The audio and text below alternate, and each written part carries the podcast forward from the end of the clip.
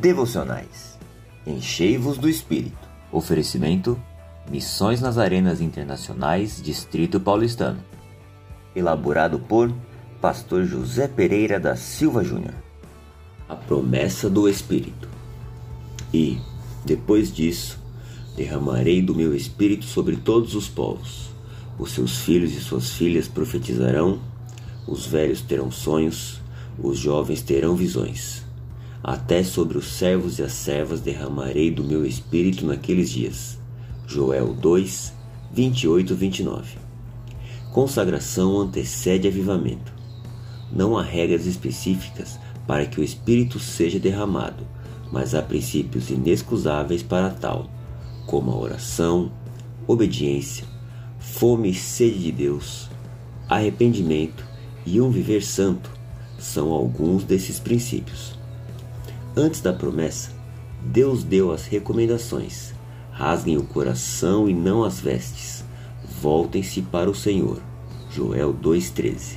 E agora o Espírito está prometido, profetizado e esperado. Que grande alegria, pois nenhuma das promessas do Senhor feitas a Israel falhou e jamais falharão. Promessa de Deus e realidade são sinônimos. Tudo ocorre por meio da Sua palavra, e se o Senhor dos Exércitos disse, assim será. Que promessa inigualável! Ele prometeu derramar, sem acepção de gênero, aos filhos e às filhas, sem exclusividade de idade, aos velhos e aos jovens, sem imposição social, aos servos e às servas. Aleluia! A promessa foi feita e na promessa dele cremos plenamente.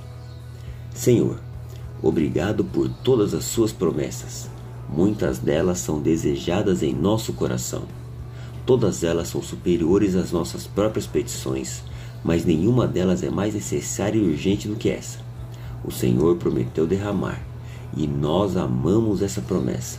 Te pedimos que o desejo por desfrutar dessa promessa plenamente não nos dê descanso por todos os dias de nossas vidas.